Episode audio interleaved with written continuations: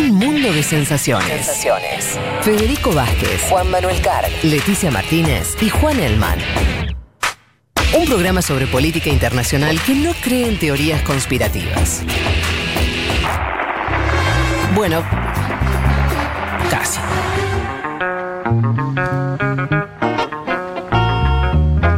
vamos a meternos ya en el desafío que teníamos hoy, que es que Juan Elman nos explique a todos y entendamos cuál es el problema con el Brexit. O sea, cuál es el qué es lo que está impidiendo que efectivamente el Reino Unido se vaya nomás de la Unión Europea. Todo tuyo, Elman. Bueno, a ver, ¿dónde estamos? Hoy lo que se está negociando entre Reino Unido y la Unión Europea es cómo va a ser la futura relación comercial. ¿Cuál va a ser el tratado comercial eh, que se puede firmar o no, pero que regule eh, la relación. Sí. Recordemos, Reino Unido salió formalmente de la Unión Europea en enero de este año. Ya no vota en las reuniones, no es parte, ya está, ya se fue. Claro, formalmente está fuera. Sí. Y lo que tenemos ahora es algo que apareció en ese acuerdo que se firmó, ese acuerdo de salida. Acá tenemos, si querés separar estos dos acuerdos, el acuerdo de salida que es este divorcio que ya se consumó, ya se firmó, se aprobó y eh, ya se está aplicando, y este segundo acuerdo que todavía no está consumado, que es el acuerdo que regula la futura relación comercial, que va a ser un acuerdo comercial eh, como el que pueden tener Canadá y la Unión Europea. Sí. Bien, ese acuerdo de salida lo que establece son, primero que hay un año de transición donde se negocia este segundo acuerdo, estamos en este momento, esto vence a fin de año, Después tenemos un acuerdo de, salida que eh, ponía el precio al divorcio, o sea, cuánto tenía que pagar eh, Reino Unido, cuáles iban a ser los derechos de los ciudadanos, tanto europeos como británicos, y que también incluía este acuerdo de salida eh, algunos, un protocolo que es el protocolo para Irlanda del Norte, ¿no? que, era, que fue un poco el último collo de ese acuerdo de salida que se firmó y que ahora vuelve a aparecer. Y este es el punto para entender lo que está pasando hoy. Que es un poco, digamos, esto de eh, el lugar que tiene Irlanda del Norte en esa negociación. Irlanda del Norte es parte del Reino Unido, ¿no? E integra el territorio con lo que es la República de Irlanda, ¿no? Al sur está la República de Irlanda, en el norte tenemos Irlanda del Norte que está dentro de lo que es el Reino Unido. Sí. es parte del Reino Unido, por más de que no esté en ese territorio físico. Y aquí tenemos el hecho de que son dos naciones que no están separadas por una frontera física. O sea, hoy no hay una frontera física entre la República de Irlanda e Irlanda del Norte. Esto fue uno de los puntos que estableció el llamado Acuerdo de Viernes Santo, que es un acuerdo importante para, saber dónde estamos parados hoy. El acuerdo que fue firmado en el 98 puso fin al conflicto entre las dos Irlandas, conflicto armado, duró 30 años, que ahí tenemos varios actores. Uno fue el, IRA, ¿no? ¿Se acuerdan? El grupo. El IRA, sí. Claro, el IRA. Eh, y ese acuerdo lo que dice, entre otras cosas, es que no puede haber una frontera física entre la República de Irlanda y entre Irlanda del Norte. ¿Qué es lo que pasa? Vos en la Unión Europea no tenés una frontera física, vos podés sortear si querés eh, esto de la frontera porque los bienes y las personas fluyen libremente. en este sentido, es como sucede entre España y Francia, no hay una frontera. El punto es qué va a pasar, qué va a pasar cuando se consuma el Brexit y donde Irlanda del Norte deje de ser parte de la Unión Europea, como el resto del Reino Unido. Y donde la República de Irlanda quede como parte de la Unión Europea, que es como está hoy. ¿Se entiende más o menos eso, esa diferencia? Sí, sí, hasta ahí estamos. Bueno, el problema es que después del Brexit, digo, en esa negociación había que inventar algo para evitar una frontera física. Ese algo es el protocolo de Irlanda del Norte. O sea, para, para, perdón, para no volver, o sea, cuando decís para evitar la frontera física es que la isla de Irlanda siga teniendo esta cosa de que si bien son dos eh, gobiernos, uno el de Irlanda independiente, el otro dependiendo del Reino Unido, no se vuelva a, no, no, vuelvan a ser como dos entidades completamente separadas, como podría ser la frontera de cualquier dos países. Eso es lo que están buscando evitar, ¿no es cierto? Claro.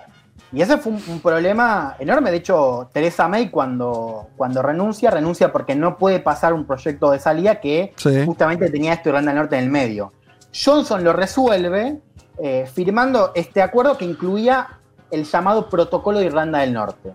que lo que dice este protocolo es que mientras se, esté- se está negociando, Irlanda del Norte va a seguir siendo parte del mercado común y va a seguir con las reglas de la Unión Europea. ¿no? Ok, Y, o- que, y sí. que después va a tener ciertas regulaciones especiales en ese territorio puntual de Irlanda del Norte, que lo van a separar de las regulaciones que caben para el resto del Reino Unido.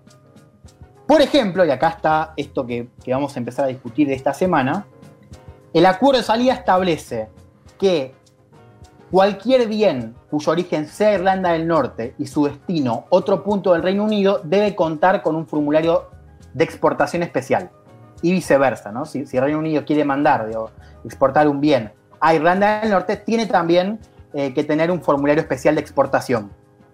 Ese es uno de, las, de los requerimientos en este protocolo de Irlanda del Norte. El otro requerimiento es que cualquier subsidio público que haga el gobierno del Reino Unido a una empresa de Irlanda del Norte, por más de que sea parte de su, de su propio país, Sí. debe ser notificada a Bruselas para que, que Bruselas calibre si se, traja- si se trata de una ventaja competitiva injusta. O sea, son todas cosas que hacen que Irlanda, el tratamiento sobre Irlanda del Norte no sea exactamente, no sea igual al que se tiene con Inglaterra, que es, ¿no? O, o hablábamos de Gales, con Gales. O sea, Claro, va- tendría una autonomía mayor al final respecto al Reino Unido. claro, es, es como un gran asterisco. ¿no? Sí. O sea, se sale, pero lo que es Irlanda del Norte tiene que tener un tratamiento especial. Con esto, es- la- lo- lo- los protocolos, digo, lo importante son estos dos puntos que yo te dije recién. Sí. ¿no? El tema de los subsidios estatales a las empresas de Irlanda del Norte para evitar la competencia injusta. Digo, esto se tiene que avisar previamente a Bruselas para que lo apruebe o no. Y esto del em, eh, tratado de, de exportación. eh, ¿no? Ah. Que, que un formulario de exportación especial. Ahora, al gobierno, al gobierno de Johnson, de Boris Johnson, eh, esto no le gusta, me imagino. Bueno, ahora hacemos fast forward al capítulo de esta semana. Sí. que es que el gobierno presentó un proyecto de ley titulado Ley de Mercado Interior de Reino Unido, que, entre otras cosas, introduce dos nuevas cláusulas para Irlanda del Norte que contradicen el protocolo que yo te comenté recién. ¿Qué es básicamente lo nuevo? Bueno, que ahora va a ser Reino Unido quien establezca qué subsidio estatal y qué no, para ver si lo notifica o no a Bruselas. O sea, va a decir Reino Unido si te va a notificar o no de ese Sí. subsidio estatal y excluye a las empresas de Irlanda del Norte para rellenar este formulario aduanero especial que te comenté recién. Sí. Entonces, te dicen, eh, este formulario, la pelota, no te lo voy a llenar y yo voy a decidir cuándo te notifico eh, en, en este punto el subsidio estatal a las empresas de Irlanda del Norte. Sería como, decir, sería como decirle a Europa, yo voy a seguir tratando Irlanda del Norte como parte de mi territorio.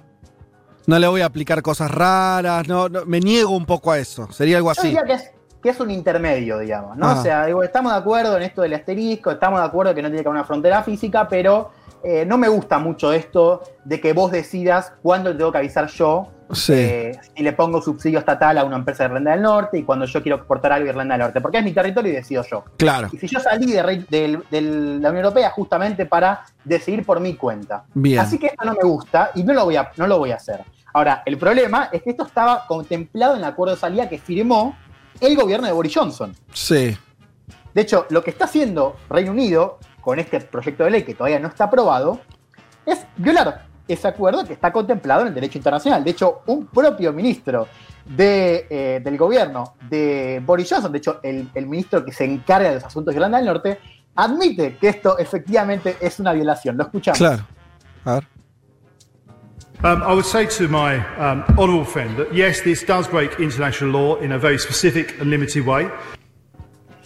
Dice Brandon Lewis, sí, esto viola el derecho internacional de una manera específica y limitada. ¿no? Específica Claro. y limitada, pero lo viola. Solo un viola. poquito, pero lo viola, Eh, sí. este acuerdo y para recordar el acuerdo, digo puntualmente lo que es el protocolo de Irlanda del Norte con las cláusulas que mencionábamos recién. ¿Por qué hace esto el gobierno de Johnson? Bueno, yo un poco te dije esto de, yo si salí de, de la Unión Europea era justamente para decir por mi cuenta, por Sí. más de que haya firmado algo. Lo primero que está diciendo, y esto es real, es que el gobierno no había sabido bien qué, qué es lo que había firmado respecto a Irlanda del Norte. Como que firmó sin saber bien qué firmaba. Mm, Ah, mejor Pero- todavía el argumento. pero claro, Claro, es un argumento un poco Esto fue infantil. firmado en un contexto muy puntual, ¿no? Y eh, no sabíamos bien qué es lo que se estipulaba respecto a Irlanda del Norte. Esto fue un primer argumento. Sí. Que convive con otro argumento quizás un poco más serio que dice, que el gobierno se tiene que proteger, tiene que proteger la unidad territorial de Reino Unido en el caso de que no se llegue a un acuerdo comercial, que es un escenario que, como yo dije al principio, es un escenario que tiene cada vez más fichas. Digo, que, que no haya un acuerdo para fin de año y que Reino Unido eh, no tenga un acuerdo comercial, salga sin acuerdo. Y, y si sale sin acuerdo, lo que significa es que la relación entre Reino Unido y, y la Unión Europea va a ser muy similar a la que tiene la Unión Europea con cualquier país que no tiene un acuerdo. Claro. Lo O sea, ninguna sería- preferencia, ninguna situación especial, ningún estatus intermedio, nada. Claro, lo- eh, sería comerciar con las reglas de la OMS. Eso es un poco. Como Argentina OMS, comercia- perdón, OMS, OMS estamos muy en boga por, por Sí. la pandemia. La OMC. Bueno, pero digo, es como decir como lo- lo- la misma regla que le aplicaría, digo, cualquier país, no sé, Argentina con la Unión Europea. Claro, digo, vos pensás que hoy el, comercio, que además el comercio mayoritario, digo, Reino Unido lo exporta más que nada a Europa, Sí. está con tarifa cero. Bueno, esto Claro, sería claro. empezar a con tarifas de uno y otro lado. ¿no? Entonces, lo que dice el gobierno Bien. es: yo quiero proteger la unidad territorial si, es- si salimos sin acuerdo, y ahí, bueno, eh, ¿qué va a pasar con Irlanda, con Irlanda del Norte? Yo me tengo que cubrir. Es como un reaseguro. Y Bien. después dice, también me tengo que cubrir ante esta discrecionalidad que va a tener la Unión Europea en el tratamiento de Irlanda del Norte, ¿no? según este, esta cláusula firmada. Lo escuchamos a Boris Johnson defender este proyecto de ley. My job is to uphold the uh, integrity of the UK, but also, also to protect the Northern Irish peace process and the Good Friday Agreement. And, and to do that, we need a, a, a legal safety net to uh, protect our country against extreme or irrational interpretations of the protocol, which could lead to a border down uh, the Irish Sea in a way that I believe, and I think members around the House believe, would be prejudicial to the interests of the Good Friday Agreement and prejudicial to the interests of peace in our country. And that has to be our priority. Bueno, dice Johnson, mi trabajo es defender la integridad del Reino Unido, pero también proteger el proceso de paz de Irlanda del Norte y el acuerdo de Viernes Santo. Y para hacer eso necesitamos una red de seguridad legal para proteger a nuestro país de interpretaciones extremas o irracionales del protocolo que podrían llevar a una frontera en el mar de Irlanda de una manera que creo que va a ser perjudicial para el acuerdo de Viernes Santo y perjudicial para los intereses de paz de nuestro país. Mm. Acá hay un punto importante que es esto de la frontera en el mar de Irlanda, porque acá empezamos a entender la cuestión, la dimensión geográfica, si querés. Es, lo que dice Johnson es, ok, vos querés evitar una frontera entre las Irlandas, fenómeno. Nosotros también pensamos igual, estamos de acuerdo con este, con este acuerdo de Viernes Santo y no tiene que haber una frontera física. Ahora, vos me querés poner una frontera en el mar de Irlanda. Recordemos, Irlanda es una isla, Reino Unido es otra isla, lo que dice es, vos me querés poner la frontera Sí, en sí. eh, el mar de Irlanda. ¿Y qué es lo que pasa? Me queda una, fuer- una, una parte afuera de mi territorio.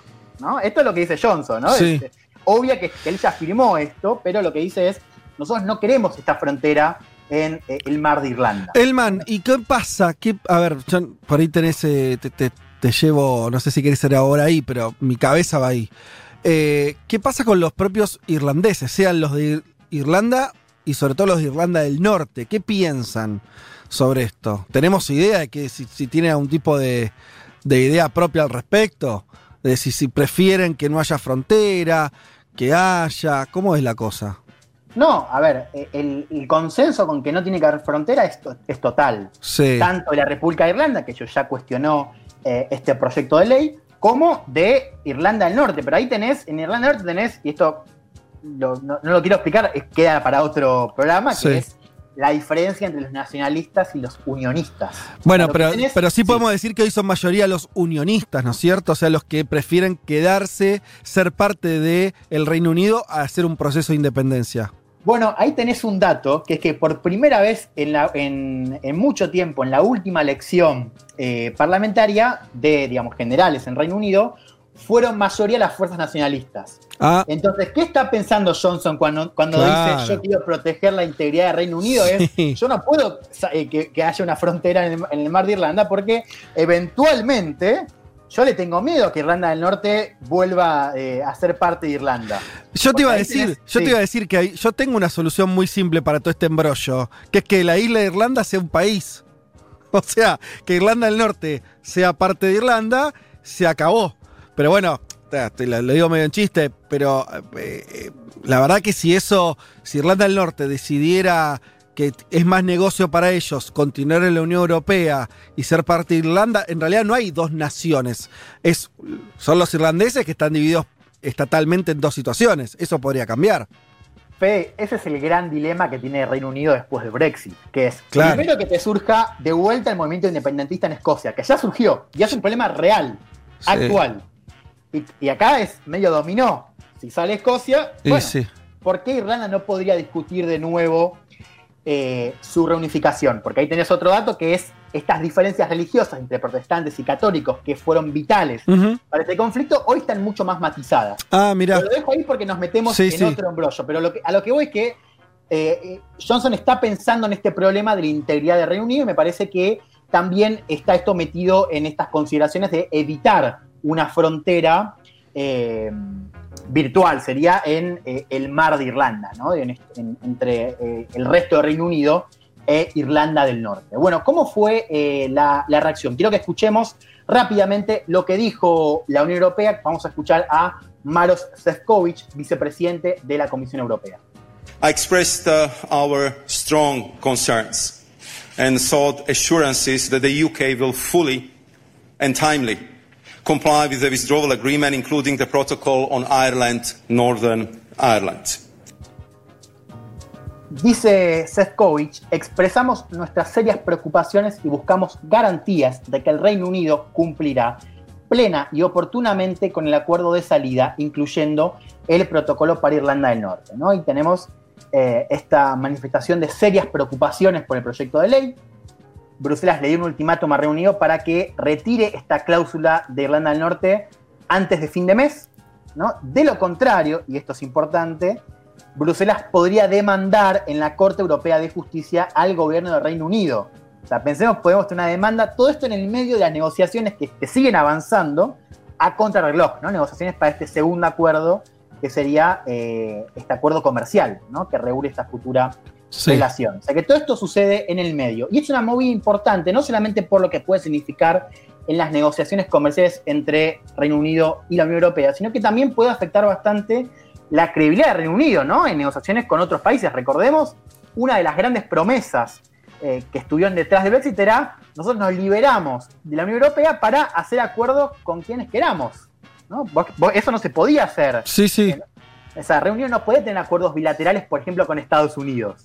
Era- esta fue la gran promesa, ¿no? Firmar un gran acuerdo con Estados Unidos, un acuerdo bilateral, después de ver qué se hacía con la relación comercial de la Unión Europea, y un acuerdo que eh, Trump eh, apoyó. ¿no? Bueno, quiero que escuchemos, y con esto ya voy cerrando, Sí. le preguntaron a Nancy Pelosi, la presidenta de la Cámara Baja de la Cámara de Representantes de Estados Unidos, qué pensaba sobre este proyecto de ley que violaría el acuerdo de salida firmado en primera instancia. La escuchamos a Nancy Pelosi. It's a very simple message. They know it. They've heard it. I've said it to the Doyle. This is not anything we've hidden under a bush.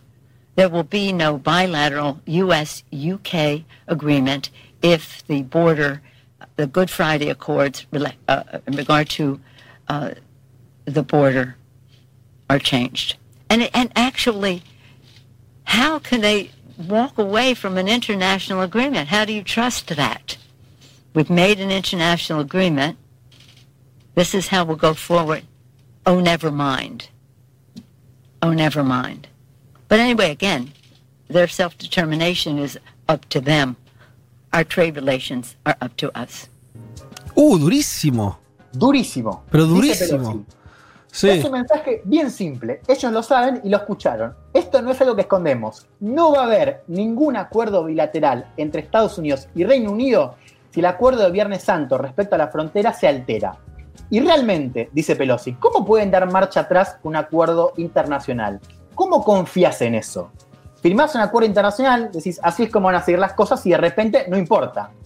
Pero bueno, escuchate esto, esto me pareció también Sí. durísimo. Pero bueno, su autodeterminación les corresponde a ellos. Nuestras relaciones comerciales nos corresponden a nosotros. Claro.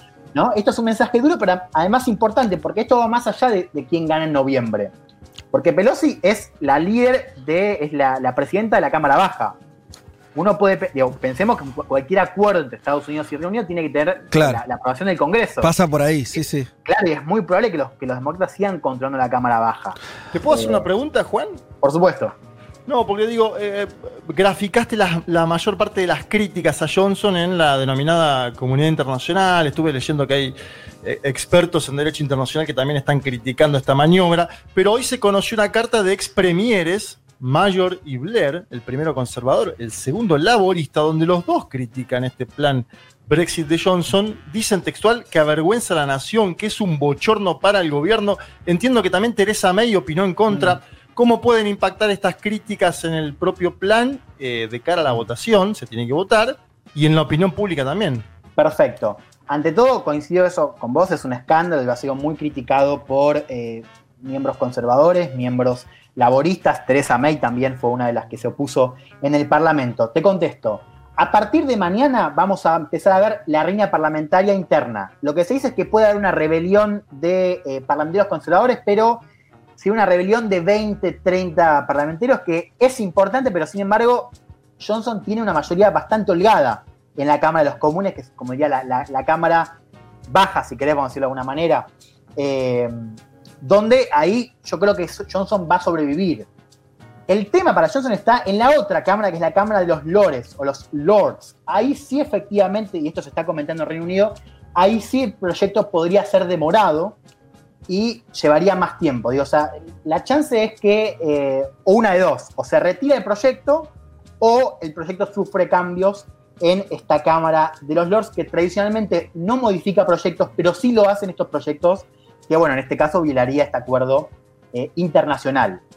Recordemos, la Unión Europea le dice al gobierno, tenés hasta fin de septiembre para retirar eh, este- esta cláusula de Irlanda del Norte, de lo contrario te vamos a demandar.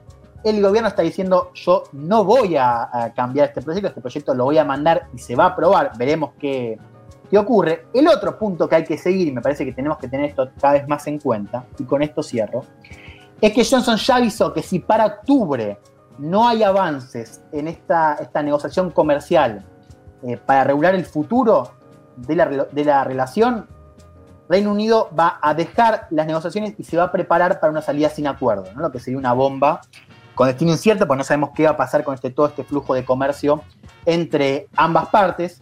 Yo creo que con la novedad de esta semana, vamos a seguir qué ocurre con este proyecto puntual, pero con la novedad de esta semana, las chances para un escenario tal, un escenario de una salida sin acuerdo, eh, aumentaron exponencialmente. Y todavía, bueno, excelente. Yo creo que primero cumpliste la misión de que entendamos. Me parece que sí, saber qué nos dicen los oyentes. Yo al menos lo entendí. Me llevo la idea de que por atrás de esto está el miedo, el temor, la preocupación de que se reviven los, lo- los espíritus independentistas de Irlanda del Norte por un lado, de Escocia eh, también. Yo te agrego que cuando efectivamente el Reino Unido salga de la Unión Europea también, y, y sobre todo si lo hace sin un acuerdo comercial que mantenga algunas cosas, después va a venir el efecto real sobre la gente. O sea, hay que ver si el, si, si el ciudadano medio acostumbrado a, durante muchos años, a ser parte de un conjunto eh, no solo económico, sino también político, ¿no? La Unión Europea, eh, las facilidades de viajar, de ir a trabajar a otro país, de estudiar, todo eso. Todo eso se termina, ¿no? Pues digamos que en general las sociedades no tienen una mirada de larguísimo plazo, las cosas la ven la, a medida que ocurre, lo vemos con la pandemia. Entonces, ¿no? ¿Qué, qué preguntas se abren ahí? Porque pareciera que- que el gobierno de Johnson juega como con mucha fuerza, como si tuviera el dominio de la situación, y vos lo ves, qué sé yo, no es lo mismo el Reino Unido negociando futuros acuerdos si perdió, si pierde territorios, si su economía no se recupera. Bueno, eh, interesante. A ver qué nos dice eh, la audiencia con todo esto. Bueno, hay una que hace una pregunta, Cami, una pregunta compleja.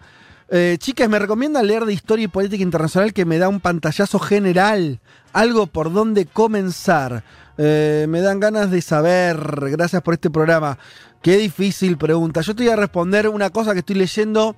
Estuve leyendo, ahora ya no, pero estuve leyendo un- un- hace un par de meses atrás un libro que me gustó mucho, es de Joseph Fontana, historiador español, El siglo de la revolución, que es una historia de- del mundo desde 1914 hasta ahora. Se parece al famoso libro de Hoffman del siglo XX corto, pero este llega a mil- al, al 2015, por ahí, como que se adentra un poco en los últimos años. Para mí, si a, a modo de resumen y pantallazo, cumple completamente. Eh, a ver si tenemos algún mensaje eh, más. Oh, se me cerró la aplicación. ¿Por qué ahora? Eh, dice, preguntan sobre, si se sube la columna del Brexit. Claro que sí. Pregunta un Eso, que vuelvan a escuchar todo en Spotify, Fede. Pero vámonos con ese, con ese mensaje alentador. Este, que se. Que, que escuchen el programa y algunos que repasen, eh, si quieren alguna columna. Eh, en Spotify en un ratito nomás ya está subido todo el programa. Bien, vamos cerrando entonces. Vázquez, Carg, Elman, Martínez. Seamos conscientes de nuestra posición en la División Internacional del Trabajo. Lo demás, lo demás, no importa nada. Nada. Un mundo de sensaciones.